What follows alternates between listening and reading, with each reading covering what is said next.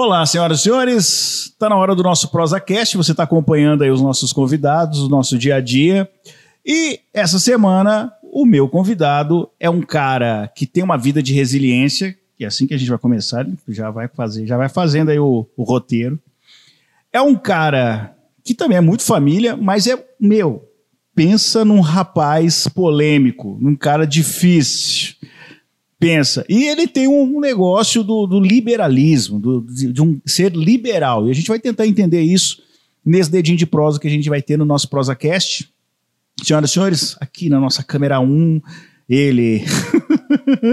Rodrigo Adolfato, seja bem-vindo, Rodrigão. Ah, esqueci de falar que o cara foi apresentador, foi entrevistador e não sei o quê. Teve um programa muito legal, tinha aqui na, na TV a cabo no, no, no, antigo canal 21, que era muito legal. Cara, eu acho que era, eu, eu elogiava ele toda semana. Falava, pô, meu, muito legal, trazendo uma galera diferente.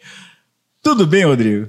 Tudo bem, Mário. Bom, boa noite. É um prazer estar aqui no ProsaCast. É... Vem mais pertinho aqui, ó. Vem tô, mais pertinho. Aí, tô, aí, pronto. Tô, tô à sua disposição para tratar desses assuntos polêmicos sobre liberalismo é, política, né? Porque é. só vira polêmica quando vira quando se quando entra para política, quando enviesa é. para o lado é. político. Na verdade, agora, né? Antes, da, antes das redes sociais não era tanto assim, né? Verdade, mas assim, as redes sociais elas deram uma turbinada. Elas nesse... turbinam e as pessoas também elas levam para o lado é, mais pessoal, na minha opinião, é. porque muitos dos comentários polêmicos que eu fiz eles eram é, não direcionados a ninguém. Mas você parou? Tenho parado, sim.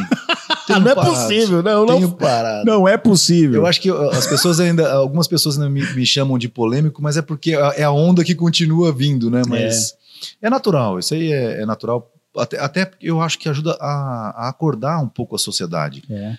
É, é meu jeito de ver as coisas. Eu acho que ninguém tem a razão completa. Essa é a grande verdade. Ninguém tem. É. E se a gente fosse escolher assim, vamos montar pequenas cidades Pequenos condomínios. Só com quem concorda com você, esse condomínio vai ser só seu. Não vai ter mais ninguém.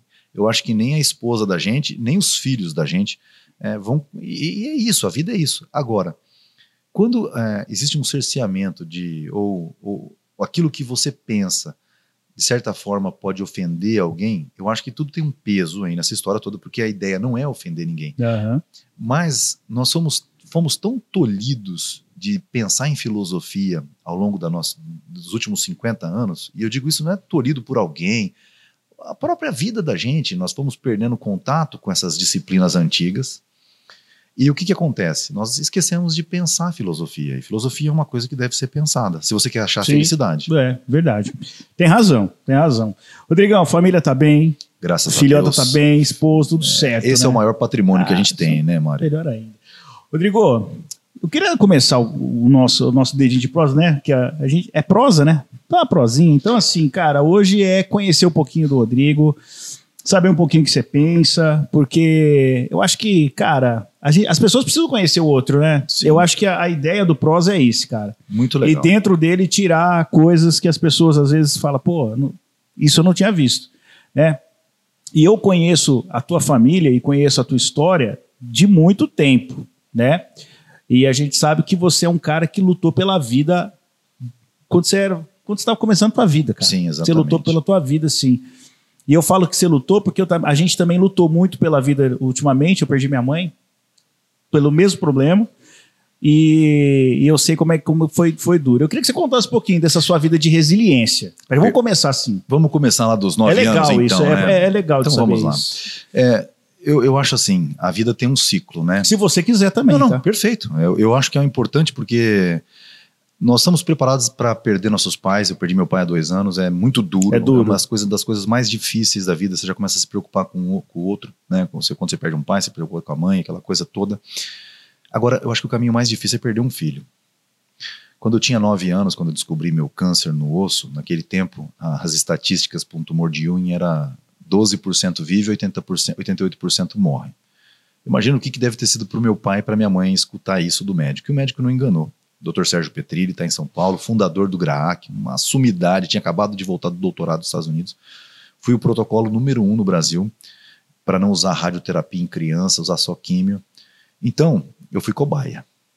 Tanto que eh, eu, eu acredito que a minha jornada acadêmica, depois da graduação em engenharia, meu mestrado e meu doutorado, tenha sido até como uma forma de eu pagar um débito com a humanidade, no sentido de, poxa, o cara foi, pesquisou, estudou, me salvou.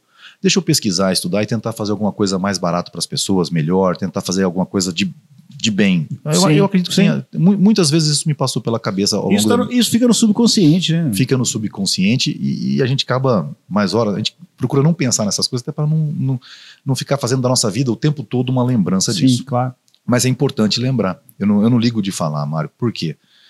Porque é, foi um período da minha vida que, por mais que eu tenha sofrido as consequências do, do câncer, da, da quimioterapia pesada, porque por seu tratamento número um, você não sabe o quanto que é o certo. Você precisa matar um câncer, a primeira vez que você vai testar um procedimento, você vai usar. Eu acredito que hoje eu teria sofrido metade do que eu sofri. Mas eu não, eu não entro numa, numa loucura de dizer, poxa vida, não. Eu fui o primeiro, o segundo já sofreu um pouquinho menos, o terceiro. Uhum. É, Deus nos livre de qualquer pessoa que a gente ama precisar passar por isso. Mas se for passar, vai passar com menos sofrimento do que eu passei. Então isso para mim já, é, já, já valeu e estou aqui hoje, poxa, é, isso, isso é ser resiliente de fato. É, e para mim, é, essa talvez seja uma das maiores vitórias que eu tive com o meu pai do lado. É, que eu imagino que tenha sido muito duro para eles, para meu pai e minha mãe, tanto que é, se você entrar nesse assunto com a minha mãe, ela começa a chorar na hora. é uma coisa que passou. É, Tanto já, tempo, né? Exato. 40, 38 anos, entendeu? E, mas é uma coisa que marca muito. Mas foi isso. É, essa história minha com o câncer foram dois anos muito difíceis. A cidade acabou acompanhando tudo isso. É, e eu sou muito grato. Né? Muita gente orava, visitava. Era difícil de entender as coisas naquele tempo. Mas, graças a Deus, deu tudo certo. Você falou em oração. Essa coisa sua com é, a sua ligação aqui, a sua conexão de com Deus ou com um ser superior é, hoje é, tem muito a ver com isso ou não? Isso foi do, do decorrer da sua vida depois disso tudo? Passou muito tempo para você ter essa conexão que você tem?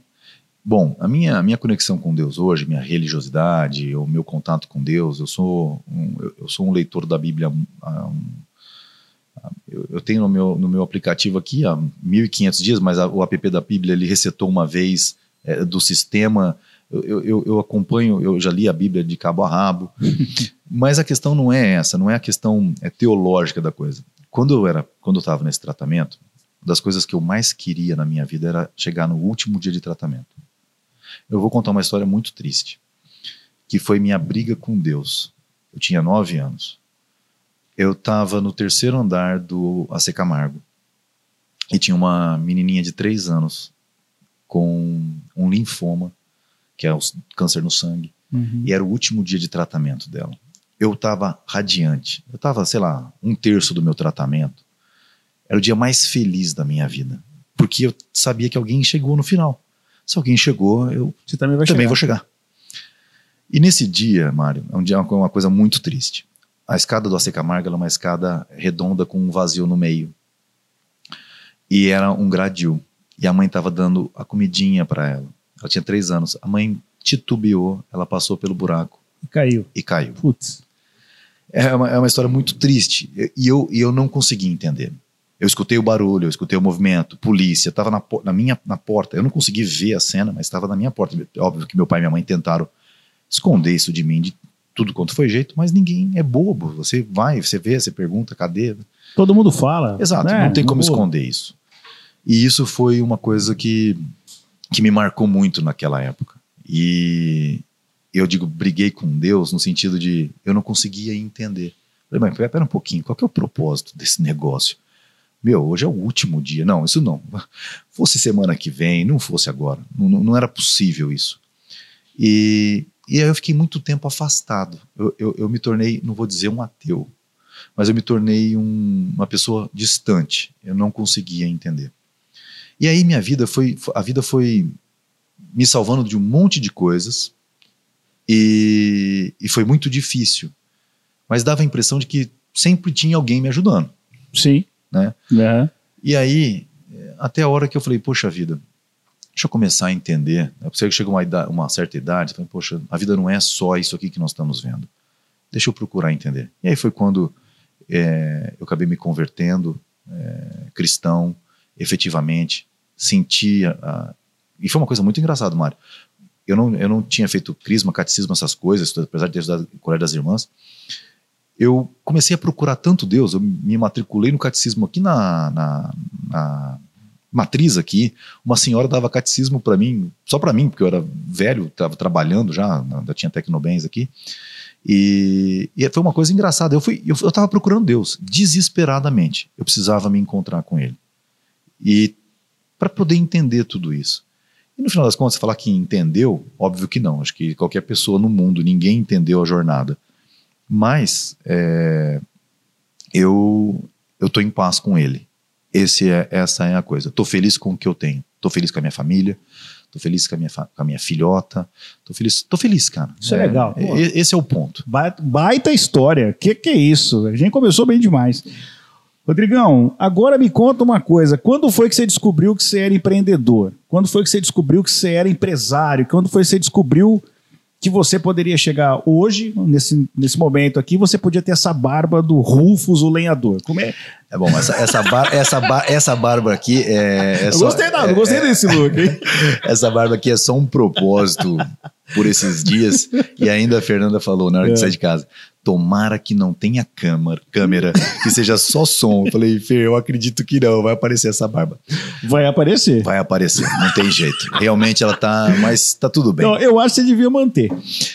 Todo mundo diz que eu fiquei muito parecido com meu pai, que eu dei uma envelhecida. É. Aí eu fiquei muito parecido com ele. Você só não fato. pode andar com roupa de com uma bola de vôlei.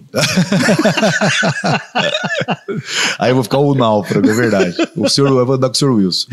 Mas de qualquer forma, eu, você sabe como é que eu descobri? Ah. Né? E na verdade não fui eu que quem descobriu. Eu tenho que dar o crédito a quem, a quem descobriu. Foi o Caíto, que era meu colega de apresentação Sim. no Araçatuba SA.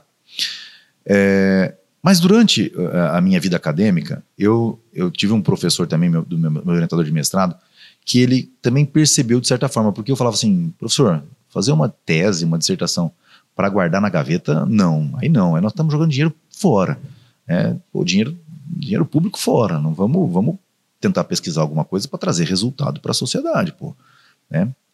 Então as minhas pesquisas, elas já começavam direcionadas a aumentar a eficiência de produtos para o mercado é uma, uma pegada mais tecnológica. Então, como fazer um bloco estrutural mais eficiente, como fazer o desempenho da alvenaria estrutural de uma forma mais eficiente, como usar menos madeira na construção para não ficar mais barato e ser mais ecológico. Então, esse foi meu, minha vida acadêmica. E aí eu fui prestar uma consultoria aqui na Copel do Caíto.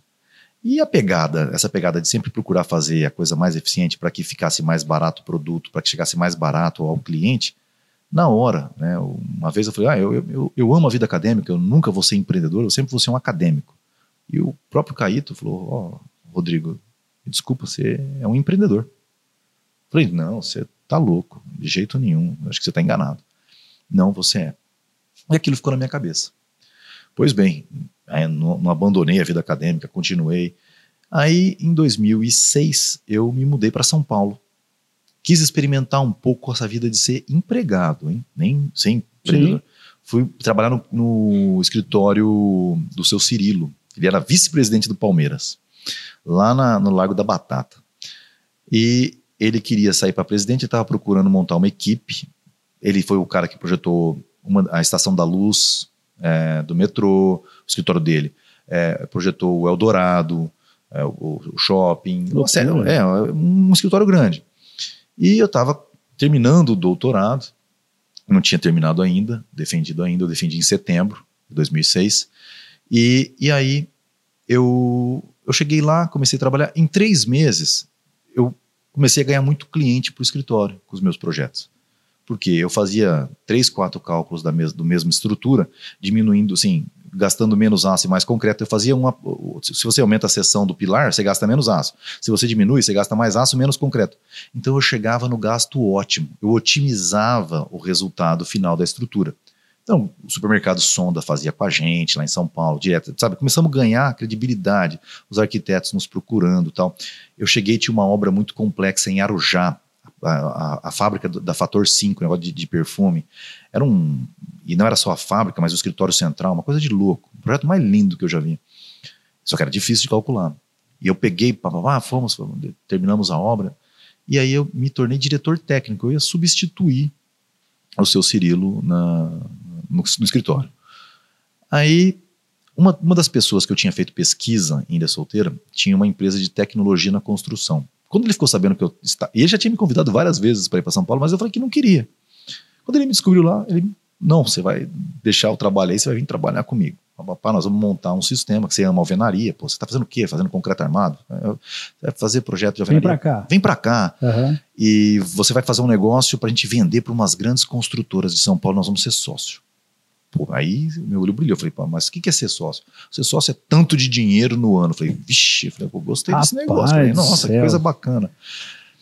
Gostei. Chegou, chegou a escorrer uma lágrima. Chegou a escorrer uma, exato. Trabalhar feito um louco. Isso era Olha que coisa engraçada, isso era 2007. Aí tava naquela pré-crise de 2008. Sim. Só que essas crises, quando chega a público, as cabeças mesmo que trabalham nos setores que vão ser afetados já sabem que ela vai chegar. E aí essa pessoa falou assim: a gente estava com o produto pronto para lançar. Eu já tava, já tava com dinheiro, já tava gastando dinheiro que eu não tinha. aí o meu, meu, meu sócio patrão, né? Ó, só que é o seguinte: nós vamos só lançar daqui dois anos eu vou te continuar pagando o seu salário, você volta para Ilha Solteira, porque lá ninguém vai te encontrar. Eu falei, de jeito nenhum. Eu não volto para lá, não. Tô acostumado com São Paulo. Eu cheguei aí um dia para Ilha Solteira. Não, cara, mas eu conheço, eu, eu vivi Ilha Solteira.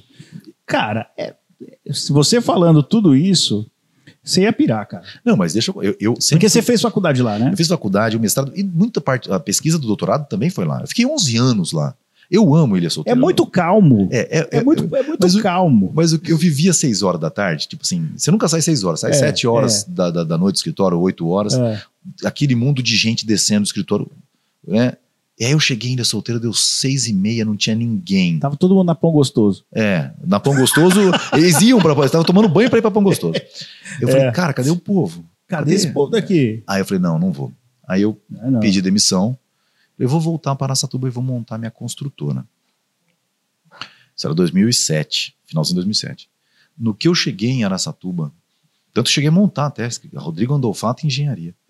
No, no que eu botei o pé aqui, a maior, na época, a maior incorporadora de São Paulo me liga. Você saiu de lá? Volta para cá. Vem embora. Eu quero você aqui. E já tinha uma conversa com alguns investidores, que depois acabaram sendo meus sócios no início da Tecnobens. Já começou essa conversa. Mas eu falei assim, ó, eu não posso começar um negócio sem conhecer como que funciona a maior incorporadora do Brasil. Aí eu fui trabalhar lá para desenvolvimento tecnológico. Aquilo que eu fazia para vender para ela, que eu estava desenvolvendo para uma outra empresa, eles me chamaram e tal. E foi uma grande experiência, porque ó, você conhece, aí você começa a entender o que, que é uma grande empresa, efetivamente. O que, que é negócio em si, né? Toda, toda, não é só fazer cálculo. Exato. Né? Não. É, não é só cálculo. Está muito longe de ser só cálculo. É, é, o negócio em si, né? Como que a gente vai do terreno para o projeto, quem a gente vai atingir, como vai chegar, não é isso? Exatamente, Mário, é aí que tá. É isso que leva também para o liberalismo depois. Ah, porque você vai entender o quê? Lá. Nós vamos chegar lá, mas é por quê? Quando você se torna empreendedor, eu sempre fui um positivista, fui um cara, um engenheiro acadêmico. Então, para mim, tudo tem prova. Bom, quanto que resiste isso? Você deu derrubado aqui, você faz mensuração, tudo controlado. Sim. As variáveis são controladas na academia, na universidade. Quando você entra no mercado, você descobre que você tem que combinar aquele velho ditado, você tem que combinar com os russos. Né, que eu acho que o Feola, que era técnico do Brasil, ó, faz assim, garrincha, joga para cá, bate a bola para lá, tá, cruza, manda pro gol, que tá feito. Aí o, né, o Garrincha falando, tá, mas você combinou com os russos, porque era o time adversário, né? E no mercado, você não combina com os russos. A clientela, você tem que conquistá-la, você tem que conquistar o cliente. É. É, é, você tem as variáveis todas jogando contra você. Então o mercado é um vício, porque é um jogo. Então você entra nele, você acaba se viciando. E aí foi isso. Eu, aí voltei para Satuba depois e montamos a empresa e aí é essa história que nós temos vivido. E aí nasceu a Tecnobens, né? Isso. A Tecnobens que é, a, a, eu lembro quando a gente gravava lá com você, no SBT. Que, eu, que eu falava que você era um bandeirante, né? Que você pegou um facão e foi fazendo o, o bairro lá, um Exatamente, prédio, né? Exatamente. É, a Zona Leste, que, é, que ninguém pensava, né? Porque ali tem, tem a- acho que tem, tinha o Hospital Unimed, né? A Sesc Senat. O Sesc Senat, e aí começou a desenvolver, né? Porque aí os Buchala fizeram ali, era uma fazenda, se eu não estou enganado, aí fizeram os Concórdia recortes. 1, Concórdia 2, Concórdia 3, Concórdia 4. assim foi. Lotearam, né? Lotearam, Tinha o Country Club lá no fundo e tinha o aeroporto, né? exato. E aí, cara, quando que foi? eh, Me explica assim, a Tecnobens nasceu e como que você descobriu o Concorde? Como que você descobriu para você fazer quantos prédios tem lá? Você lembra? Ah, vixe, De cabeça? De cabeça vai ser difícil, mas Uns- sei lá, mais de mil unidades a gente já fez. Mais de mil unidades, É, né? prédios, eu não pré, prédios, sei lá. É que vocês não contam com prédios, vocês contam com unidades, né? É, é, exato, porque assim, dentro de um empreendimento, você tem, eu tenho um que tem quatro prédios, outro tem três, outro tem seis, outro tem três. Aham. É, Você tem noção de quantas pessoas moram lá? Ah, Muita gente, né? muita gente, muita gente nos nossos empreendimentos. É, são muitos clientes, Muita gente muita mora. gente. Tem, eu acho que tem um prédio lá que tem mais de 3 mil pessoas, moram num Um condomínio. condomínio, né? Ó, nós temos nosso vizinho também, MR Ribeira, aquela, aquela mega quadra que a gente construiu bastante coisa, e vamos É. talvez provavelmente lançar um próximo empreendimento naquela me- mega quadra, umas 400 unidades ainda, que é o último espaço vazio dentro dessa mega quadra, que é onde está The Park, The Garden, The Gift, tem, eu não me lembro o nome do, do que da, da MRV que fica atrás da gente, tem o The Village que eu moro nessa mesma mega quadra. Sim. Ali deve morar, nessa, né, numa única quadra, dentro dessa única quadra, há umas 4 mil pessoas. É gente pra dedéu. muita gente. É muita gente. é muita gente. E como é que você descobriu? Como que você, quem falou que falou, pega o facão baiano e vamos meter Pois bem, fogo nesse, nesse- nessa grama aqui? Pois bem, quando, a gente, quando eu cheguei, o primeiro projeto, Tecnobens era o The Park, e era um projeto de cunho ecológico, então ele precisava ter uma série de coisas. E nessa série de coisas eu precisava de espaço. Aham. E o único terreno com preço e espaço que eu achei, falei assim, pô, legal. Tinha outros, em outras, em outras zonas da cidade, mas aí eu cheguei lá para ver. Hospital da Unimed, Senat, caminho Araçatuba, Birigui, Birigui, Araçatuba muito próximo. Eu pensei, vi os Concórdias, eh, falei, olha, é aqui. Teve até uma- alguma- algumas divergências nas societárias. assim, Ninguém chamou de louco? Falou, você é louco, Mu- tu vai fazer Eu- aqui, fim do mundo. Não, alguém não, né? Você me pergunta assim, alguém não te chamou de louco? A pergunta tem que ser o contrário, né? Alguém não te chamou de louco? Todo mundo me chamava de louco. Falava, não, isso aqui, isso aqui um dia vai ser a, a joia rara da cidade. É, isso foi uma parceria muito boa com os, Buchalas, como você colocou, mas que também são é sócio dos, dos, dos Menezes, né, nessa incorporação aí do, do, do loteamento do bairro Concórdia. Então, isso tudo foi uma, uma parceria muito bacana sendo desenvolvida ao longo do tempo. É, e, e isso ge- gerou, assim, a a nossa expectativa se concretizou. Porque, de fato, hoje quem chega lá fala, poxa, isso aqui mudou, vocês urbanizaram isso aqui. Né? E isso é, é bacana de ver. A gente vê o, o comércio começando a chegar lá com qualidade, né? as pessoas, poxa, fizeram um negócio na esquina lá agora, numa farmácia, de, um- de uma, de uma coisa de bebidas, poxa, que coisa bonita, bacana. E a, a gente acaba ficando é, orgulhoso, sabe? Fala assim, poxa Sim. vida, de certo modo, você está ajudando o desenvolvimento das pessoas. Claro. E, e- e esse é o pensamento. Então, quando a gente viu aquilo lá a primeira vez, que eu parei para para conversar com uma pessoa que tinha uma, era uma sede de uma chacrinha, que tinha uma pocilga atrás, não tinha nada. é, eu, hoje, pensando bem, às vezes assim, tem coisas que a gente não vai conseguir explicar com a razão. É só a emoção mesmo. falar, "Bom, Vai ser aqui que vai começar tudo. Eu me lembro exatamente do dia que eu coloquei, eu assentei o primeiro bloco do The Park no canto, num canto lá, e o último bloco também daquela obra do muro também fui eu que assentei. Eu me lembro de tudo isso aí. Para mim é história e vai ficar marcado na minha vida. Uma pessoa uma vez me falou, vou citar o nome dele, até porque é uma coisa boa de se lembrar. O seu Daúde, da Monte Azul, uma vez entrevistei ele no Arastuba S.A., e ele falou assim, Rodrigo, é muito legal o teu trabalho na engenharia, porque é, muitos engenheiros, né, no caso dele ele é engenheiro civil também, a gente trabalha, mas a gente não constrói um monumento. E você vai construindo todos esses prédios. Então, daqui 50 anos, você vai passar na frente, vai falar, pô, isso aqui foi eu que fiz, foi eu que fiz, foi eu que fiz. E de certa forma isso traz um certo, é, uma certa satisfação, sim. Sim. Bom, durante a pandemia, é, é, eu, juntamente na empresa que, que é o que eu trabalho, que a gente tem é, essa coisa. Deixa eu só arrumar meu microfone, que eu não estou me ouvindo, cara. Deixa eu só. Mas eu tô te ouvindo Você tá- você tá me perfeitamente. ouvindo bem, cara? perfeitamente. Eu não estou te ouvindo. Se, se alguém quiser aumentar meu fone, Eu, eu, eu tô, tô, ouvindo. tô ouvindo você, a sua tá voz é minha voz, perfeito. Então, beleza. Então, assim, eu lembro que é, durante essa pandemia a gente foi muito no CREA, em São Paulo, porque tinha, a gente fazia as, as assembleias é, híbridas. Né? A galera, os, os, os, encontros dos engenheiros eram todos, ele é, no período da pandemia, é, cada um na sua casa em home, né? E a gente ia lá com o presidente do CREA. E aí a gente começou a entender um pouquinho sobre muita coisa. E a gente começou a entender sobre é, é, essa coisa de transformar vidas, de transformar o que é, eles falam muito isso lá, né? Sobre transformar vidas, né? A engenharia transforma vidas. E uma das coisas que eles estão lutando muito ultimamente é de ter novas, novas gerações, porque as pessoas não não veem interesse no, no mercado de engenharia e arquitetura.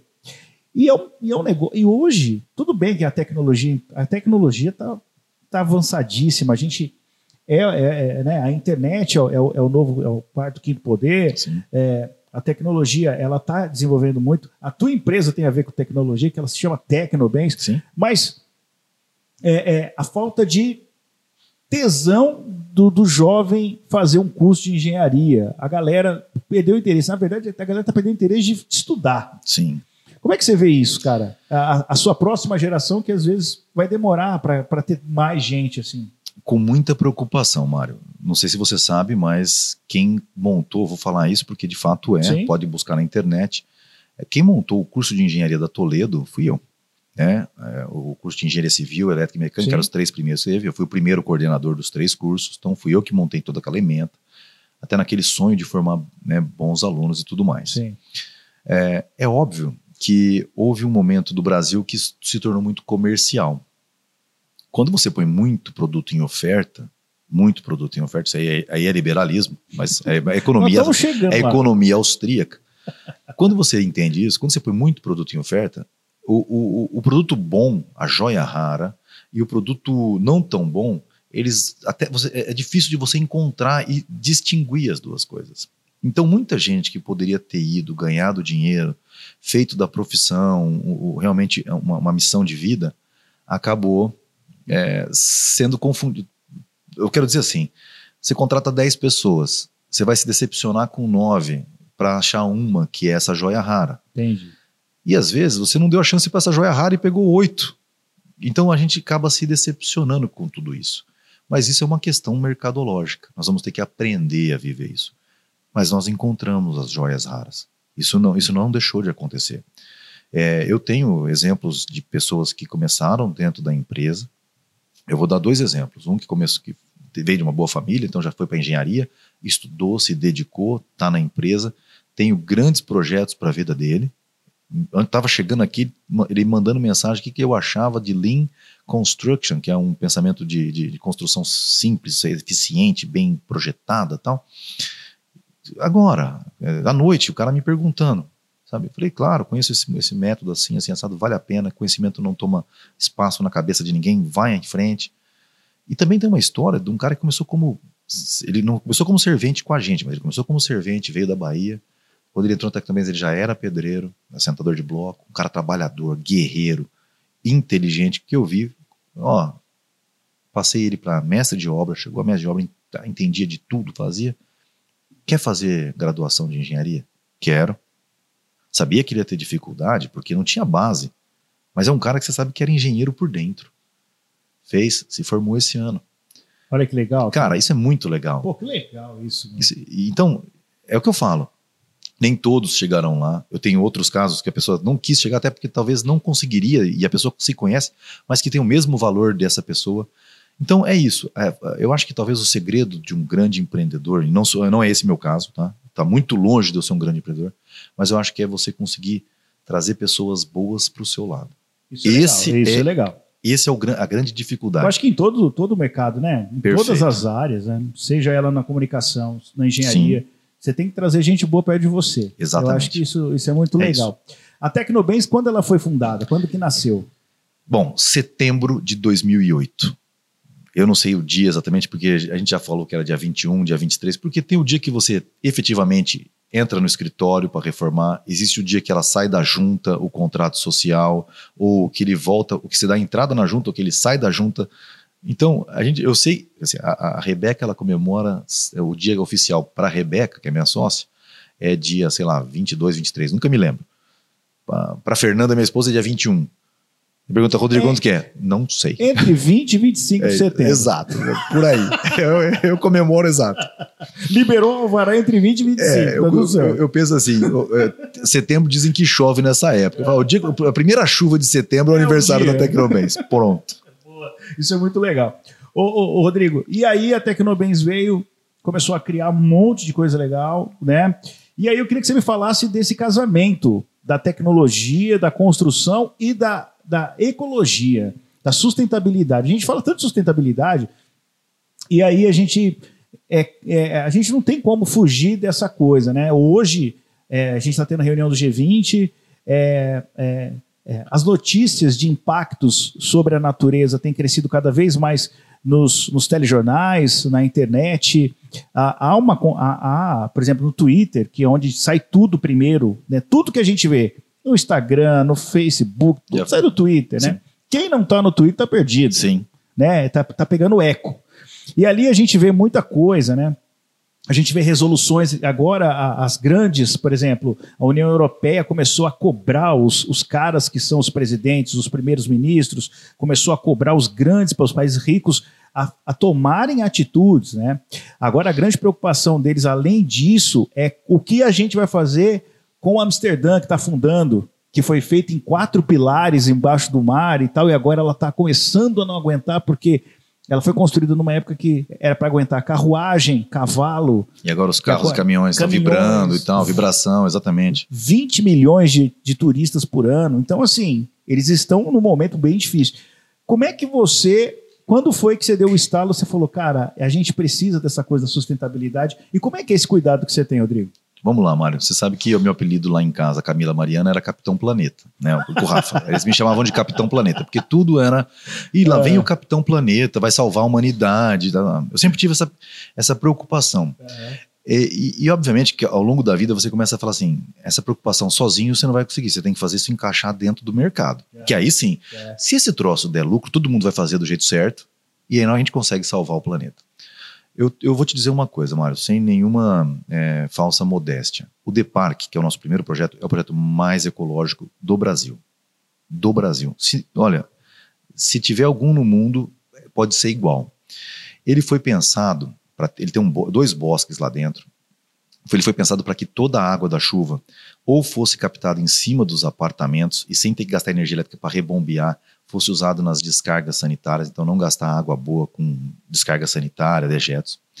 É, toda a parte que não era prédio que captava água para as caixas d'água de chuva, eles eram áreas permeáveis, as garagens eram áreas permeáveis, as ruas áreas permeáveis. Por quê? Um grande problema que ninguém se discute ainda, mas daqui a alguns anos você vai escutar falando, você vai lembrar do Rodrigo Doido, que lá em 2008 já pensava nisso. Nós temos um problema de não estar tá fazendo com que a água infiltre no solo e volte para os aquíferos. Nós estamos impermeabilizando muito é, a nossa superfície terrestre. Asfalto, construções, e aí cria-se um ciclo rápido da água. A chuva cai, vai para o telhado, vai para a rua, vai para o rio, do rio vai para o mar.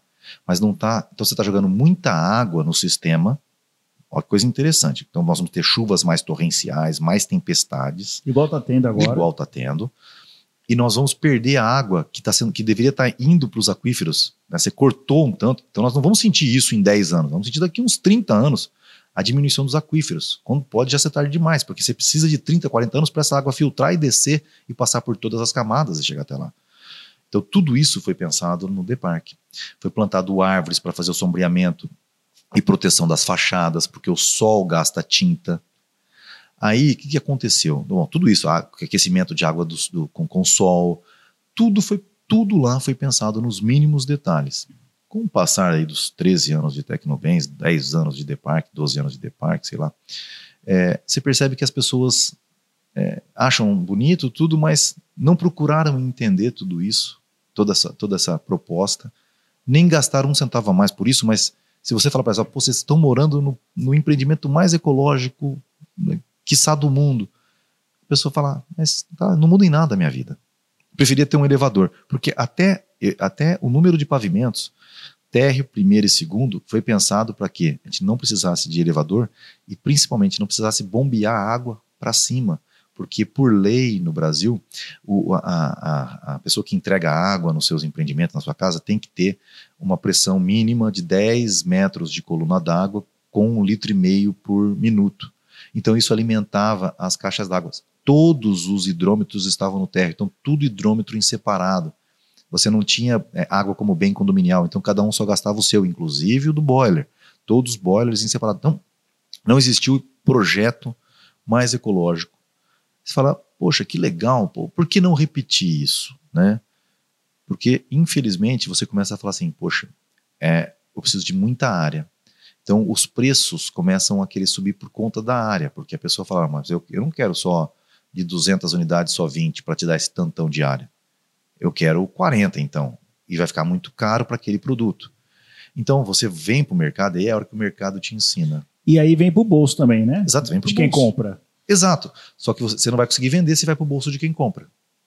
E aí você tem que começar a se readequar enquanto capitão planeta. Bom, se não dá para se não dá para fazer 100% do que você sonha, faz 80, 70. Sim. Foi quando a gente começou a verticalizar, então elevador, continuamos até hoje nos nossos residenciais com captação de água de chuva. Então as águas das descargas ainda são captações de água de chuva. Aquecimento solar de fica água. Fica numa reserva isso. Lá em cima. Lá em cima. A gente faz o telhado, capta, fica tudo num monte de caixa d'água para ser usado nos períodos sem chuva. Você entendeu? Tudo lá em e, cima. E gasta bem menos condomínio, gasta bem Exa menos tudo. Exatamente. E não só isso. É, uma das coisas que acontecem de discussão, toda vez que chega o frio, o sol tem menos insolação. Então você precisa do sistema de apoio a gás. E há o gasto de gás. Então aumenta no condomínio da pessoa 100 reais, por, não chega a isso, mas vamos dizer que 100 reais por unidade, quando chega o inverno que ela nunca fez a conta que se eu tirasse todo esse investimento em aquecimento solar, deixasse o chuveiro elétrico para ela, ela gastaria 150 todos os meses do ano. Então ela passa a gastar 100 no, no inverno. É, e no, no, no, é, Araçatuba é um verão para cada um, né? Tipo assim, é sim. três dias de inverno sim, e o resto sim. é tudo verão. Ela não gasta esse, esse dinheiro. E o que, que a gente escuta? Nesses três dias do ano, é, minha mãe só não é chamada de santa, né? Por quê? Porque as pessoas, elas. Ah, mas nesse, nesse período do mês gasta muito gás, tem coisa. E não é isso, não tem é sol para aquecer, então você tem que usar o sistema de apoio. Então, a gente vai aprendendo com essas coisas que nós precisamos educar a sociedade, educar o mercado. E, e, e para isso precisa a pessoa ter repensar muita coisa, que é difícil. Mas nós continuamos com a nossa pegada ecológica. Então, Continuamos fazendo captação de água-chuva, aquecimento de água. Ninguém plantou, acho que, mais árvore nessa cidade do que eu. Eu plantei, sei lá, mais de 5 mil pés de IP. Né? E é fácil, é só pegar a Verde Flora ali de Guararapes, que é quem vende IP para a gente, fala, quantos IPs o Rodrigo já comprou? Já, pô, muito IP. Né? É, e tudo plantado. Pereira, não só Aratuba Pereira, Guararapes. Guararapes, na entrada lá, a gente fez uma floresta de IP na frente do condomínio. Então, e, e eu tenho isso daí, é, isso é meu. Cara, e como é que é esse negócio de desenvolver prédio, moradia em cidades menores, né? A gente fala que Araçatuba é a capital 11 do, do 018, né? Sim. Araçatuba é a capital de uma região, Sim. né? As maiores cidades aqui em volta, Birigui, Andradina, Penápolis. Penápolis, né? Eu acho é. que isso. Acho que né? Birigui, Penápolis, aí Guararapes, Andradina, Andradina talvez Andradina, Andradina tenha mais. Andradina é, é assim, Aí você vai lá para Pereira Barreto, e aí você constrói algo que não tem, não tinha muito. Tanto que você, é apaixonado por Pereira, né? Sou. Eu, você ah, gosta do Porto Sol de lá, né? Gosto e, e vou para lá esse final de semana, é do feriado. eu, eu fiquei apaixonado quando eu vi. E eu imaginava Pereira, a gente fazer um empreendimento para Pereira para é, os turistas terem Sim. um lugar de veraneio. Sim. Eu não pensava Pereira, eu não pensei muito nos na população Pereira barretense. Eu imaginei Mas de quem que, para quem vem? É para quem vem. Mas aí foi naquele período de crise. E a primeira coisa que as pessoas cortam no período de crise é justamente o passeio. Então a gente até teve que reformular o projeto, diminuímos o tamanho do projeto, era um projeto o dobro do que ele é hoje, né, do que, ele, que a gente concluiu lá, está entregue, tudo entregue. E aí a gente diminuiu e ficamos com um terreno ainda mais nobre do que aquele que a gente usou, que é de frente para a praia. É resguardado, guardado para gente aí, é, para um futuro, obviamente, quando as coisas voltem a, a, que eu acredito que vai voltar, viu, Mário? Vai, o Brasil é muito rico. Vai, vai ele, não, ele, não, para. Ele, o, o, o, Brasil ele fica rico quando os políticos dormem. Essa é a grande verdade. E isso, isso é mais hora menos hora acontece. Rodrigão, falando em política, vamos calma que nós calma. estamos chegando lá. Calma. Eu estou muito calmo. Mas me fala sobre essa pandemia de Jesus Cristo, meu filho. O que, que, que, você fez para você não pirar? Eu, faço essa pergunta para um monte de gente. O que, que você fez? Porque assim, travou tudo, parou tudo, os negócios, muita coisa parou. A gente passou quase que um ano travado, né? Como é que eu sei que vai, vai entrar no meio do liberalismo e da política. Mas eu, nem, mas eu não preciso nem entrar nisso, Mário. É. Você já parou para se perguntar? Eu não sofri nada. Você sofreu alguma a coisa? Construção, não? não? mas vou dizer assim, quanto empresário. Eu vou tá. falar como pessoa Vamos falar primeiro. De construção civil. A construção civil não parou. A construção civil não parou. Não houve um governante em estado nenhum que falou vamos parar com a construção civil. De jeito nenhum. Exato. Por quê? Porque aí as pessoas. Então, a, a pergunta só que eu faço para as pessoas é: eu sempre briguei e não devia brigar. Porque na construção civil, Mário, é o lugar que a, a alíquota dos impostos, para mim, é a menor do Brasil e também pode ser do mundo. Nós, nós temos um regime especial tributário às incorporadoras. A gente paga 4% sobre o faturamento e mais nada. Quem paga o imposto municipal é meu cliente quando vai pagar o ITBI. Então eu só pago 4% de impostos. Eu não devia nem ser liberal, eu devia ser um estatista. Pô, o Estado é o que me protege. Protege mais eu do que todo mundo, protege mais do que você, protege mais do que todos. Então, a construção civil não parou. Então, na pandemia, eu trabalhei muito. Então, eu não enlouqueci. Você que, ficou louco. É, eu, na verdade, o que acontece é o seguinte: eu comecei a ver as pessoas, e aí, obviamente, que tem a ver com liberalismo, economia austríaca e tudo mais, eu falei assim: as pessoas vão pagar um preço muito caro por essa parada. Uhum. E, e eu falava muito com a Rebeca. Você conhece a Rebeca, minha sócia, é uma pessoa maravilhosa, né? Eu falava com ela. Tem uma história de vida absurda. Uma história de vida muito mais absurda, bacana que a minha. Absurda. Muito mais bacana que a minha. Vida muito mais bacana. E agora ela tá com a filhinha dela, com a Lorena. Meu, é, é nessas coisas que eu vejo que Deus é maravilhoso com todos nós. É muito bacana. Eu conheci a Rebeca, a Rebeca no fundo do poço e resiliente. Resiliente, exatamente. Espetacular. Olha, a Rebeca, a história dela vale uma, uma não, vida é, aqui, não, viu? Vale, eu vou trazer vale. ela. E outra, ela merece. Ela tinha que escrever um livro tinha, da vida dela. Tinha. Pra servir de exemplo um monte de gente da sua é, Você sabe que a mãe dela escreveu um livro, né? No a mãe final. dela era incrível. É, era incrível. E, e ela devia, devia mesmo, ela devia fazer a continuidade do livro. É, a mãe dela é incrível. Seria muito bacana. A mãe da Rebeca era incrível. Exatamente, Cecília. Perfeito. É.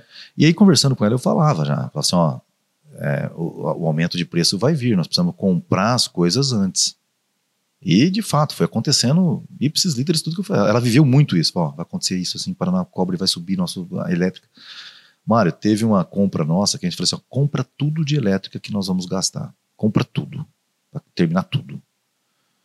Nós mandamos, então tudo era muito dinheiro. Uhum. Então o cara falou: ó, então nós vamos dividir em quatro vezes. Mas eu quero uma, um sinal.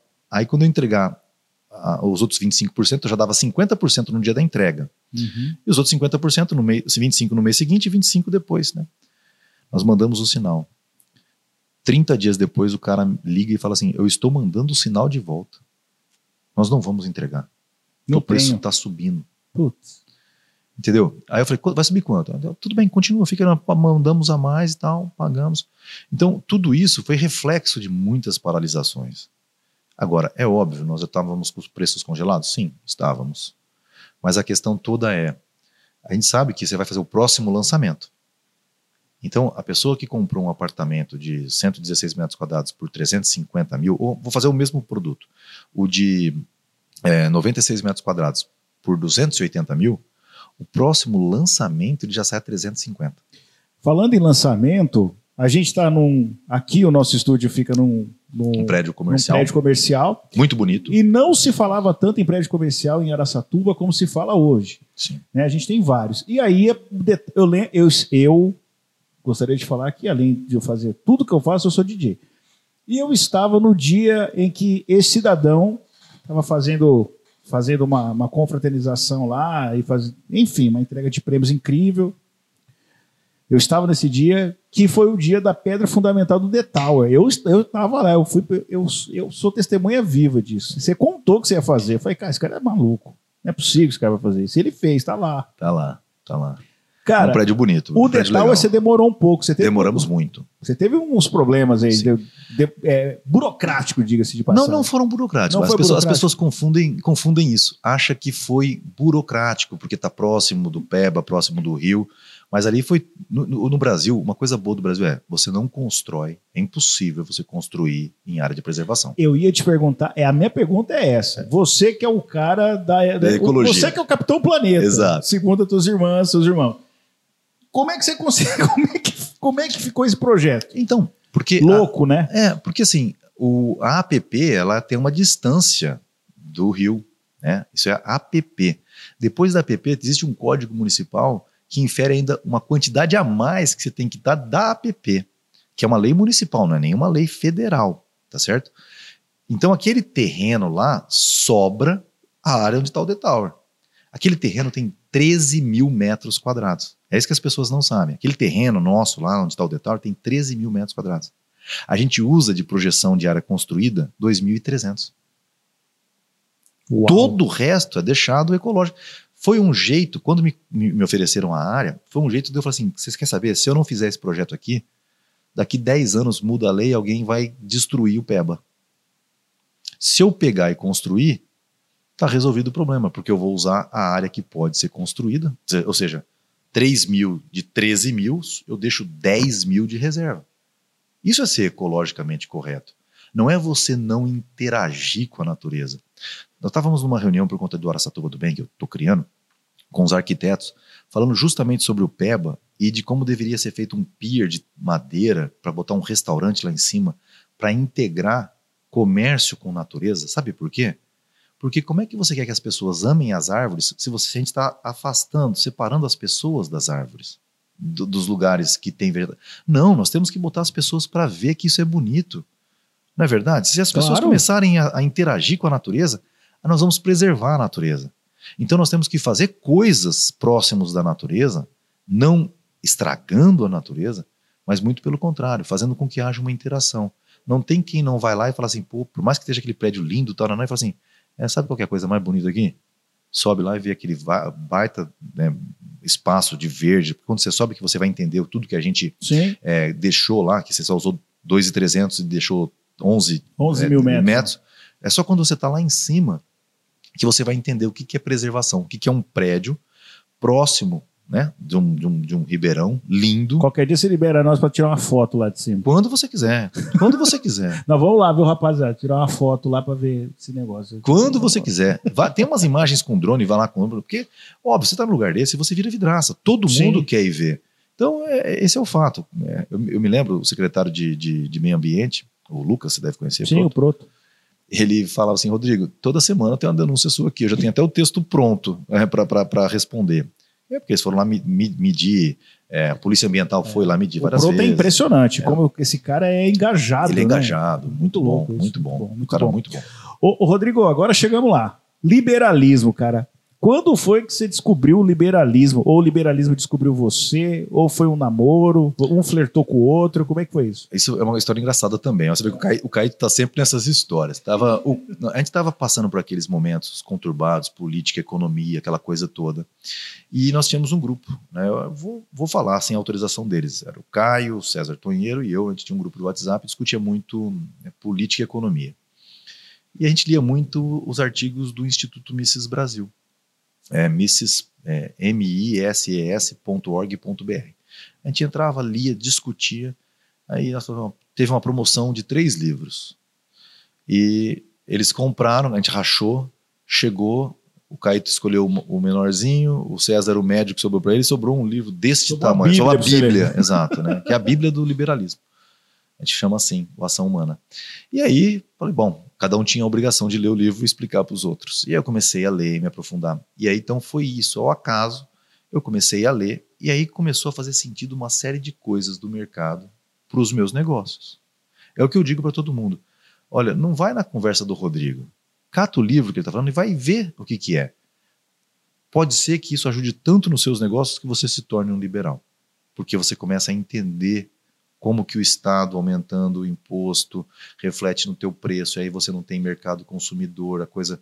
Então é, é muito interessante e, pra, e ajuda no mundo dos negócios. Porque não é uma coisa que você aprende só filosofia, não é filosofia, na verdade é economia. E isso ajuda muito, Mário. Então, essa paixão foi porque eu comecei a entender a problemática, uhum. entender o que, que era o governo dar subsídio para Minha Casa Minha Vida. Parecia, no momento, todo mundo feliz, Rodrigo feliz. Só que, quando você faz isso, você cria um mercado que sem isso não existe. E como não isso não é ad eterno, como a gente pôde perceber, porque o, dinheiro, o Estado não tem dinheiro infinito, quando ele corta, ele fez com que todo mundo investisse muito capital naquele negócio e depois não tem gente para comprar e tem gente devolvendo. Qual que é o melhor negócio para o liberal? Para o libera cara que é liberal? O, o que, que é o negócio para ele? O que, que é um bom negócio para você, como liberal, como um cara não, liberal? Um bom negócio para um liberal é aquilo que eu e você fazemos de comum acordo, sem ninguém nos obrigar a nada. Então, vou te vender esse iPhone. Eu quero 10 mil. Eu quero 9. 9,500. Fechamos um contrato.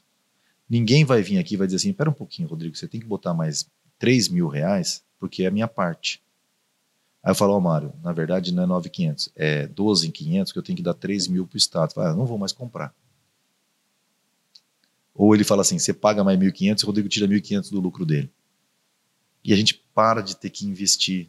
Tudo que a gente acaba investindo começa a ser gasto por um ente que está levando aquilo sem ter trabalhado e, e, e ter merecido aquilo. Então, é, o melhor negócio para um liberal é as relações contratuais entre as pessoas. Então, quando começa a surgir o Estado oferecendo primeiramente segurança, parece, e na verdade eu sou um liberal clássico austríaco. O que, que significa isso? Eu não sou um anarquista. Existe um passo depois da gente. Aquele cara que quer terminar com o Estado. Tenho muitos amigos, muitos. Você é um capitalista. Sim. Sou um, um liberal, como que fala? É, é o, o, capitalismo é de fato uma ferramenta do liberalismo austríaco. Ok. Tá certo? É uma ah. ferramenta. Só que a gente acredita que o Estado ainda tem um papel. Você precisa de ter alguém que jurisdicionalmente vai usar da, do monopólio da força para colocar ordem na casa. Só que Bastiat, logo depois da Revolução Francesa, falou: não peça outra coisa senão a sua liberdade e segurança para o Estado, porque com o risco de perder essas duas. Então, não peça mais nada. Deixa com que as pessoas ganhem dinheiro, deixa com que as pessoas invistam em si mesmo, deixa que as pessoas poupem. Né? Bom, de lá para cá, da Revolução Francesa para cá, aconteceu muita coisa. É, monetarismo. Hoje, hoje, se o Estado não quisesse cobrar imposto de ninguém daqui, ele poderia não cobrar. Você já se perguntou se ele precisa? Ele, ele imprime o dinheiro. Ele tem dinheiro infinito. Ele tem dinheiro infinito. Isso é monetarismo. Mas por que, que ele não faz isso? Porque se ele não tem como cobrar imposto, ele não tem como te prender se você não seguir algumas regras dele, como, por exemplo, usar a moeda dele. Então ele cria impostos para você ter que pagar o imposto em real. Porque se você não tivesse que pagar o imposto em real, nós dois falamos assim: ah, eu troco meu, meu iPhone pelo seu copo de coca, mais a, a sua, a sua, a sua porçãozinha de, de, de, de, bolacha. Nós faríamos escambo e não geraria impostos. A gente não estaria usando a moeda como obrigatoriamente deveríamos estar usando. E aí ele cria os impostos justamente para obrigar você a utilizar uma coisa que ele não precisaria cobrar porque ele Mas tem... aí alguém vai te perguntar, mas aí eu não gero riqueza. Gera. Porque a riqueza, existe dois tipos de riqueza quando você se aprofunda. Chama-se a riqueza monetária e a riqueza real. E aí, quando a gente fala com as pessoas né, que não vivem no liberalismo, mas a gente fala assim: você come dinheiro? Parece uma coisa tão anticapitalista, né? Eu fazer essa pergunta. Você Sim. come dinheiro como se dinheiro, como se a moeda não fosse importante, não é isso? A, a, a, a importância da moeda para nós liberais austríacos, ela é uma ferramenta, assim como é o alicate. Ela é um bem, um fator de produção. Ninguém vive pelo dinheiro. Nem o capitalista vive pelo dinheiro. A gente vive pelo que o dinheiro pode comprar. Dinheiro é uma ferramenta.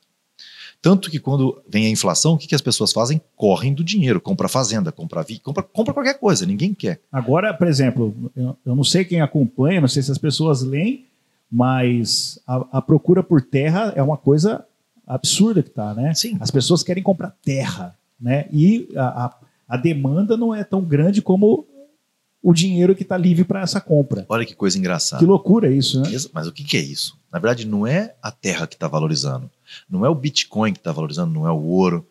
O que está é o real que está desvalorizando. Por quê? Porque quando a, o, Estado começa a aumentar a base monetária, imprimir muito dinheiro para pagar as contas, que é o que eu falei, para que, que ele cobra imposto? Ele tem a maquininha de fazer dinheiro, faz dinheiro. Hoje em dia não se imprime mais, você faz, cria dígitos, da, cria uma conta no banco, no, no Tesouro, para o Banco Central, faz uma transação monetária, você cria dinheiro, você cria base monetária e o Estado paga a conta. Fura o teto por assim dizer. Uhum. Não só com isso, mas fura o teto e banca é, outras coisas mais. é a história do teto de agora, né? Exatamente. Já furou e está furando E vai novo. furar mais, e vai. já não tem nem como segurar, porque isso aí já foi feito, a base monetária de 2020 já foi extremamente aumentada. Sim. Né? Então, a questão toda é a seguinte, quando você tem muito dinheiro na parada, o dinheiro perde valor. Quando se, isso chama utilidade marginal, é uma tese austríaca. Né? Então, por exemplo, é, o primeiro, a primeira bolachinha tem um sabor, a segunda tem outro. A milésima, eu não quero mais, pelo amor de Deus, me tira essa bolachinha daqui. Isso chama-se a teoria da utilidade marginal. Quanto mais você tem, mais aquilo perde valor para você. Por isso que as pessoas, quando ficam muito ricas, elas fazem benemerência, porque é muito mais gostoso e prazeroso você ver uma pessoa que estava precisando ser ajudada e, se tornar feliz do que o dinheiro que você gastou para ajudá-la, porque você tem muito daquilo. E você acha que em algum momento é, o liberalismo ele vai, de alguma maneira, tomar conta de uma maioria ou não? Isso é só de uma, de uma base da sociedade brasileira. Estou falando de Brasil, tá? Não estou falando Sim. de mundo, tá? Estou falando aqui. Estou falando do seu liberalismo. É, você acha que isso vai chega nos mais pobres, chega na galera classe média? Porque quando a gente fala liberalismo, a gente fala de pessoas que têm um alto poder de, de barganha, que tem, que tem da onde tirar. Eu, eu, eu errado. Você está, vamos eu dizer assim, no caminho eu, eu acho assim, ó, você não está errado no pensamento enquanto filosofia. Vai falar assim, ah, liberalismo é coisa de empresário. A pessoa não, não, pode. A pessoa eu, pode... Eu não, eu não vejo como coisa de empresário. Estou ah. falando de chegar no, mais pobre. Então, mas é isso que eu quero chegar. Como é que, como é que a gente entende a sociedade? Por que, que as pessoas querem morar em condomínios? Por que, que as pessoas vão para condomínios? Porque o Estado fracassou em oferecer segurança e lazer. Sim. Como ele não oferece boas praças nem segurança para você não ser roubado na rua, você vai para um condomínio. Quando você vai para um condomínio, morar num condomínio, se eu falar para os condomínios agora, ó, pessoal, o síndico vai chegar amanhã em todo mundo, vai perguntar quanto você ganha e a taxa condominial vai ser referente a quanto você ganha. Amanhã todo mundo vai falar, de jeito nenhum. O condomínio é justo, todo mundo pagar igual. Sim. É uma tese liberal. A tese liberal é essa. Se você tem um patrimônio, alguém tem que cuidar daquele patrimônio, o patrimônio é igual. É igual para todos. Não importa se o cara ganha 10 e o outro ganha 1 milhão. Você é teu vizinho no condomínio, vocês vão pagar a mesma taxa condominial. E esse é o jeito que as pessoas começam a olhar para essas teses aplicadas no dia a dia, porque isso está sendo aplicado. Não estou inventando nada, Sim. não é que não acontece, Sim. já acontece. Aí a pessoa fala: ah, eu não vou morar naquele condomínio porque lá não deixa entrar cachorrinho e eu tenho um cachorrinho, vivo pelo meu cachorrinho, eu vou para o condomínio que deixa entrar cachorrinho. Ah, mas lá o condomínio é 50 reais mais caro, porque tem um cara lá que cuida catando o cocô de cachorrinho. mas a pessoa tá lá e tá pagando 50 reais feliz a mais. Sim. Enquanto que tem outra pessoa no outro condomínio que está feliz por não ter cachorrinho no condomínio dela. Esse é o movimento liberal que começa a chegar na cabeça das pessoas através dos condomínios. Aí você fala, Rodrigo, mas então vocês criaram maquiavelicamente condomínios? Não. O capitalismo é lindo porque o mercado se ajeita sempre. Ele sempre vai se ajeitar. Existe condomínio porque existe quem compra e se vê valor em morar em condomínio. Por que, que isso acontece? Porque o Estado fracassou em oferecer o que ele oferecia. Mas aí você criou o ILAN. E tá. aí foi uma leva de gente para esse ILAN. Certo. E esse ILAN acabou que começou a criar o Rodrigo o ILAN, primeiramente, para o pessoal entender, o ILAN, que é o Instituto Liberal da Alta Noroeste. Isso. Tem um estatuto registrado. Quantas pessoas já? Olha, no, o Ilan entra, sai, é uma, é uma, é uma dança de cadeiras. É. Hoje deve ter umas 30 pessoas é, pagantes que paga por mês e coisa e tal. Uhum. Certo? Tem muita gente que namora, tem, tem, muitos, tem muitos liberais, mais liberais do que muitos ilanistas, eu digo, Sim. É, de Araçatuba, que não fazem parte, que não são associados e tudo mais, mas que eu sempre falo, pô, você tem que estar tá lá, você tem que estar tá lá e tal. Mas a questão toda, o Ilan ele surge e, e aí registrado efetivamente, tal, com um estatuto muito bem definido. E é, é óbvio que eu fiquei muito à frente disso. Então você tem que defender as teses. Então chega alguém e fala assim: ah, olha, mas ó, Estado eficiente é segurança, saúde e educação. E eu sei que o, o, a frase campeã de vocês do Ilan é imposto é roubo. Exato. Tá lá no adesivo. Sim. E a gente não, e a gente não se, e a gente não, não foge de, de explicar isso. Sim. Porque imposto é roubo efetivamente. Na, na, na, na, na definição da palavra. Porque tudo aquilo que você toma do outro sobre força, nem que seja ou forte ameaça, é roubo. E o imposto é isso. Se você não pagar aquilo que o Estado disse que você deve para ele a cada vez que você ganha um dinheiro, se você não pagar, eu te mando preso. Isso é uma ameaça. Então você só paga por conta disso. Eu não conheço ninguém que fala, eu pago de bom grado. Eu falo assim, paga o meu também, então. É, por quê? Sim. Então, então é, é, o próprio nome já diz, ele está impondo uma condição ao outro. E aí você flerta com a política. Aí você flerta com a política, a coisa cresce, você ganha nome, você vira um cara muito conhecido, o seu, o seu perfil nas redes sociais começa a ter interesse de outras pessoas, você começa a colar em outras pessoas das, das discussões, aquela coisa toda. E aí nasce o Rodrigo pré-candidato. E aí depois o Rodrigo ele, ele, ele desiste disso. E houve, houve um movimento muito grande. Muitas pessoas acharam ali que o Rodrigo seria o, o, novo caminho, a nova política, porque você trabalhava o negócio do Ilan, trabalhar, trabalha o liberalismo, trabalha essa no, esse novo jeito de ver. É, é o Capitão Planeta da sua família, né? Então, assim, você é um cara que é uma cara nova. Certo. No meio da, da, da briga, né? Me recordo do, do, Não tem como a gente não falar do, do, do, do querido Luiz Fernando, que, que foi embora. E aí todo mundo fica, quem quer, quem quer, aí aparece você. E muita gente apostou muita ficha em você. Sim. E aí, um domingo. Numa terça-feira. Terça-feira, né? Aí depois, eu sei que bombou no domingo depois. Sim. O Rodrigo desistiu da, da, vida, da vida política dele. Você fez uma, um vídeo falando que você conversou com a tua família, com Deus, e aí a coisa não andou. O que, que aconteceu? Bom, vamos Por lá. que, que o Rodrigo desistiu e mesmo assim dava porrada em todo mundo nas Porque a questão, a, a, questão toda é a seguinte, é. Mário. Primeiro, é. uma coisa interessante. Quando nós fizemos essa uma parceria com um fundo de investimentos. Eu mesmo mandei pro Rodrigo. Como assim, bicho? Como assim? Eu Verdade. não mandei? Mandou, mandou. Tem Verdade. lá, tem Verdade. lá. Eu falei, como assim, cara? Eu vou contar uma história para vocês. É. O, o, fundo que investiu na nossa empresa é um fundo de um pessoal de muito dinheiro, de uma família de muito dinheiro, de uma grande eh, empresa. Eu não posso falar o nome, Sim, até claro. porque é questão é, contratual. Claro. Mas esse cara, muito rico, ele, obviamente, que ele pesquisou a vida, minha vida de cabo a rabo antes de entrar nessa jornada junto com, com a gente. E ele veio até Araçatuba, sentou na frente, na mesa da Rebeca, sentei do lado da Rebeca, ele sentou na frente, ele fez a seguinte pergunta: Você gosta de brigar, né?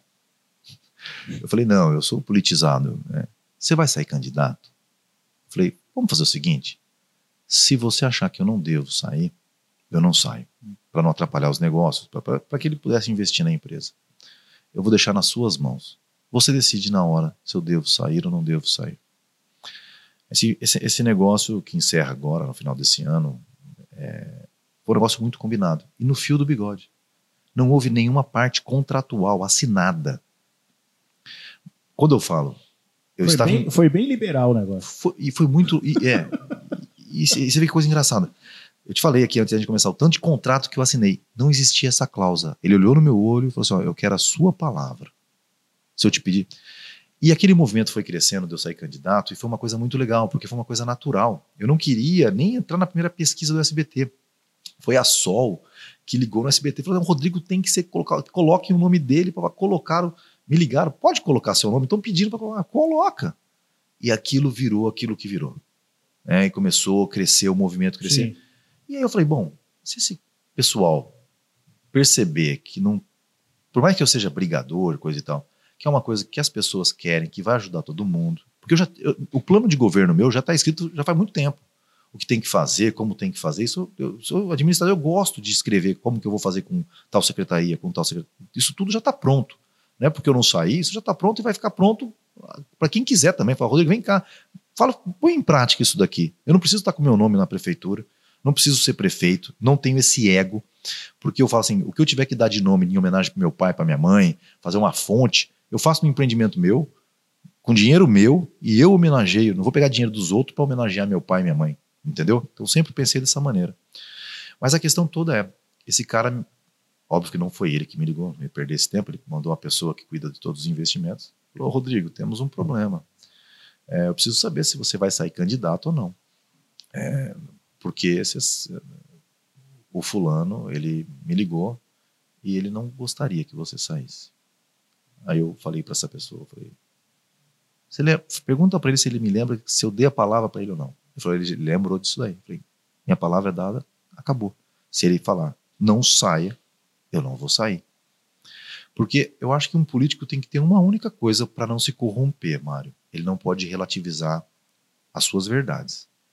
Então, se eu dei minha palavra para o cara, doa a quem doer. Doeu a uma sociedade. Você me, me chamou, quantas pessoas não falaram coisas até muito ruins para mim. Não, eu só educado. falei como assim? É, você foi educado. é, foi assim? educado, curioso. Teve gente que xingou tudo, coisa e tal. Tava mas, todo mundo louco querendo ver o pau torar, o bicho ia pegar.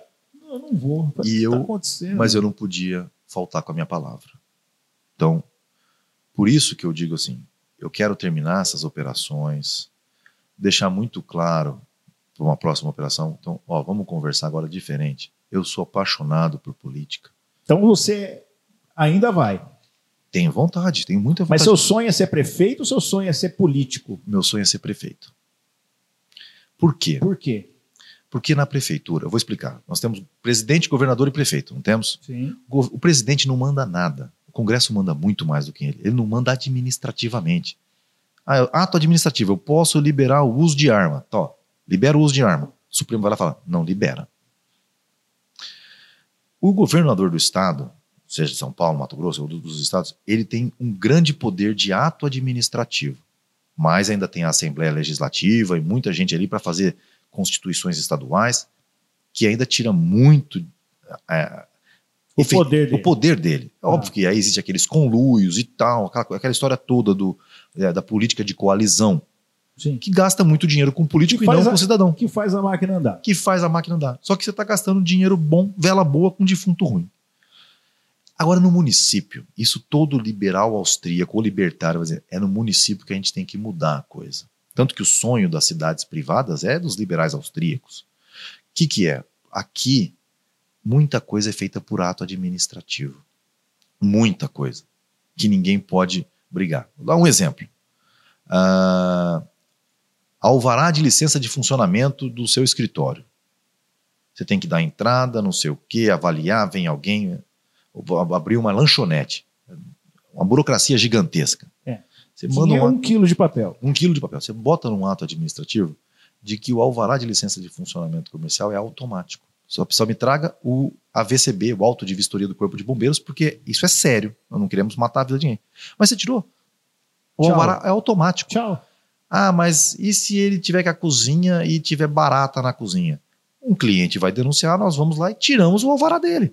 Mas eu não posso ser um, um ente municipal onde todo mundo é pe pecador, me prove o contrário. Para mim, todo mundo é santo até se provar o contrário. A gente tem que fazer isso. O Estado ele tem que ser municipal, ele tem que ser um catalisador de negócios, ele tem que deixar as pessoas gerarem empregos. E não ficar criando leis, que, que, é isso que a gente fica vendo a cada gestão que passa. Não estou culpando o prefeito, porque tem vereadores criando lei, vai aquela coisa toda. A gente vai criando uma máquina tão complexa que as pessoas se desanimam de abrir um negócio, que vai contratar duas, três pessoas para trabalhar. Então, é no município que as coisas acontecem. Agora, Rodrigo, você vai sair candidato a deputado? Sim. Por quê? Porque se a pessoa precisa chegar em Brasília, o Estado de São Paulo ele manda 500 bilhões de reais de impostos e volta 50. Volta 10%. Né? Volta 8, não volta 10, mas volta, vamos fazer essa conta. O que, que nossos deputados têm que fazer em Brasília? Trazer o máximo de dinheiro, além desse dinheiro que já vem automaticamente, para cá. Porque esse dinheiro já foi. Então tem que ter isso. O dinheiro está lá. O dinheiro está lá. Tem que trazer de volta. Tem que trazer de volta. Você tem, eu falo sempre, você tem que repatriar patrimônio que nos é tirado. Então hoje, meses. hoje é, para vamos lá, o Rodrigo ele, ele sonha em ser deputado ou prefeito ou prefeito e deputado. Obviamente vai ter uma eleição de deputado. Você precisa participar dela Claro. para poder concorrer a prefeito. Mas você quer ter esses, do- esses dois, Eu quero, essas duas medalhinhas no peito? sim, mas não, não concomitante e largando uma pela outra. Sim. Porque Cumprindo tudo. cumprindo tudo. Então, por exemplo, vamos supor que fosse eleito deputado. Seria justo passar dois anos fazendo a tarefa que eu me propus fazer e aí sair e vir aqui concorrer a prefeito? Não seria. Não seria. seria e isso para mim seria uma facada no meu próprio peito, porque meu sonho é gerir administrativamente, é o executivo, onde você faz as coisas acontecerem. Mas eu iria formar alguém, pegar algum político que eu acredito que possa, iria apoiar e tentar fazer o cara comprar as ideias, como que tem que fazer, nós temos que desburocratizar. Mário, imagina a assistência social tem 13 milhões de reais por ano para gastar. Você gasta com a máquina desses 13 milhões 10 e só 3 vai parar na mão do povo. Não está errado isso. Estou falando de Aracatuba. Poxa vida, se eu pegar um milhão de reais para montar uma barraquinha, para que faça cadastro, para ver quem precisa efetivamente, pegue 12 milhões, um milhão por mês, transforme em 2 mil vouchers de 500 reais para a pessoa comprar na cidade. Não é muito mais efetivo do que eu ficar dando cesta básica, que é pesado, aí precisa de gente, precisa de máquina. Não é muito mais efetivo a gente parar de pagar para o Big Bank, que é da prefeitura, e criar uma cidade ainda você cria um cartão virtual onde o dinheiro vai ser depositado nesse cartão, você recebe. Então, mas aí a gente tem aquele famoso choque, né? Sim, A ruptura. mas Né? Porque, assim, para você fazer tudo isso acontecer, há uma ruptura. sim, E tudo que a gente faz que é a ruptura é complicado. é sofrido, sangra. Perfeito. Tem muita gente que às vezes chega até. É, usa. Vai vidas aí. Sim, vai às vezes. gerações, assim. Porque isso é uma, é uma questão de educação. Perfeito. Educação que eu falo não é educação de ser sem educação, é educação de, de, de- estudo, de entender. Sim. De... Não é muito difícil isso? Mário, eu penso assim, É ó, um pouco difícil da pessoa entender isso. mas deixa eu te falar. Você não perguntou das- dos mais pobres? Sim, Você imagina que hoje a assistência social atenda, sei lá, 300 pessoas. Se eu passo a atender duas mil pessoas, vocês vão falar assim, nossa, mas o liberalismo está mais eficiente do que todo o socialismo junto. Todo mês, com 500 reais de voucher para o cara gastar no mercado. Pronto. Com um simples ato de reorganização administrativa. O que, que acontece? Onde que está a ruptura? Fala, Rodrigo, mas por que, que ninguém fez isso? mas aí entra naquela coisa da galera falar que você está fazendo isso Para ser populista? para ser populista. Mas é aí que... Aí você sai do liberalismo, é isso? Não, eu não estou saindo porque voucher É. não é uma política é, socialista. Nós estamos implantando um voucher. Porque o voucher, eu estou tirando o dinheiro mal gasto do Estado e devolvendo para a população, como se fosse Robin Hood. Eu estou pegando o dinheiro do Estado, que sustenta um monte de gente que fica lá trabalhando, sei lá, mas que não está tá gastando de uma forma errada, não estou nem falando à toa, mas de uma forma errada, e eu faço o dinheiro chegar na mão da população. Eu não estou sendo bonzinho. Eu estou simplesmente devolvendo o que elas já deram. Você está entendendo? Porque as pessoas pensam que elas dão dinheiro quando paga DARF. E não é assim. Toda vez que a pessoa. O dinheiro, o ma- os maiores impostos estão nos supermercados. Quando você vai gasta 500 reais no supermercado, você podia ter levado mil reais. Você deixou 500 para o Estado. Então, quando eu pego 500 reais e dou para a pessoa, esse- essa palavra eu dou, isso é socialista. Eu não dou nada. Cara, tô aqui teu voucher de quinhentão, porque quando você for no supermercado, você vai estar deixando mais quinhentão. Eu vou, eu vou tentar, toda vez que você gastar com imposto, eu vou tentar te devolver teu dinheiro. eu estou devolvendo. Entendi. Eu não estou fazendo populismo. Não, não- não- eu não sou o pai de todos, eu não sou o bonzinho, não. Estou te devolvendo 500 reais. Esse é o lance. Óbvio que vai ter briga? Vai. Porque você está tirando 10 milhões, que hoje sustenta uma máquina, tem alguém ganhando lá 10 mil por mês, que não vai ganhar mais. Sim, tem briga. Mas para você mudar, você precisa brigar, pôr o dedo na ferida. E você já se arrependeu de ter feito alguma coisa desse rolê todo de liberalismo, de política? Você já se arrependeu de alguma coisa? 90% das vezes.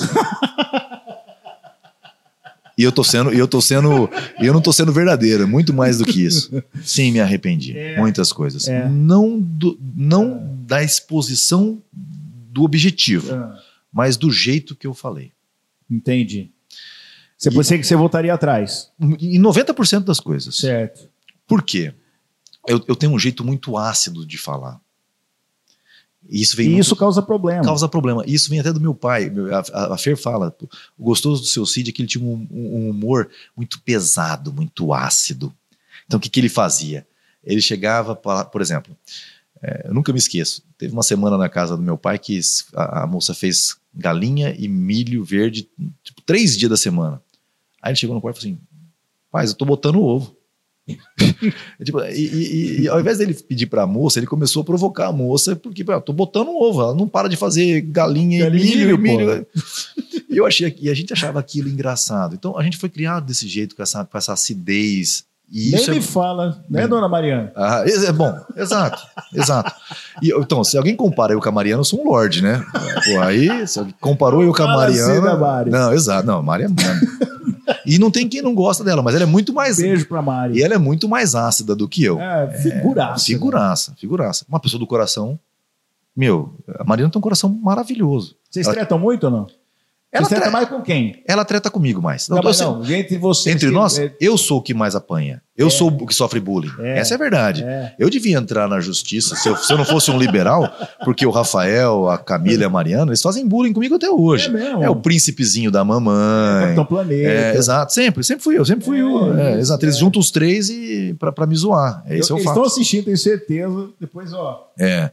É, e, vão, zoar mais ainda por conta disso, né? Aí vão falar, aí, tá vendo? ó, Já vai correr pro colo da mamãe, pedir. A... É isso. Meu mano, foi demais. Porra, cara, Foi demais. você sabe que eu sou seu fã de verdade. E eu vou coração. te falar, eu podia ficar falando aqui até amanhã, a gente trocar. Foi muito bom o papo, cara. A gente podia ficar até amanhã. Se tivesse plateia, a gente ia fazer. Ah, né? Mano, é o seguinte: é, o Prosa é um, é um podcast para a gente trocar um dedinho de prosa. Não é para colocar ninguém na berlinda, Sim. não é para ninguém. Não, eu não, eu- não é para puxar saco de ninguém. É para a gente conhecer a pessoa como ela é e do jeito que ela é e ela contar histórias para gente porque é, as histórias que enriquecem a Sim. gente, né? Então eu tenho ficado rico a cada semana que eu venho aqui e trago os meus convidados aqui. Rodrigão, fiquei. Eu sou praticamente um liberal das prosas nesse momento, entendeu? Vou trocar mais prosas para ficar rico de, É de aí, conhecimento. Eu aprendi um monte de coisa com você. Leia, leia o Ação Humana. Ação se, a- humana. se atreva a fazer isso. Vou fazer. É, é- é um, é um desafio que aconteceu comigo. É o que eu falo para todo mundo. Ah, como é que faz? Leia o ação. O que aconteceu comigo? Leia o ação humana. Legal. É, se, se, se esforce para terminar, porque são mil páginas, é complexo e tal, mas vale a pena, é uma jornada. É, essa é a minha dica. Senhoras e senhores, esse é o cara, Rodrigo Andorfato. Andou o fato. É, por favor. Andou o fato. Obrigado, meu bom. Obrigado. Marião. E você, toda semana tem um exclusivo aqui, tá bom? E não esquece, dá o joinha, se inscreve, espalha para todo mundo que nós estamos aqui. Rapaziada, ProsaCast, Playcast. Semana que vem tem mais. É nóis. Produção Playcast. Social Media White Criativa. Apresentação Mário Bros.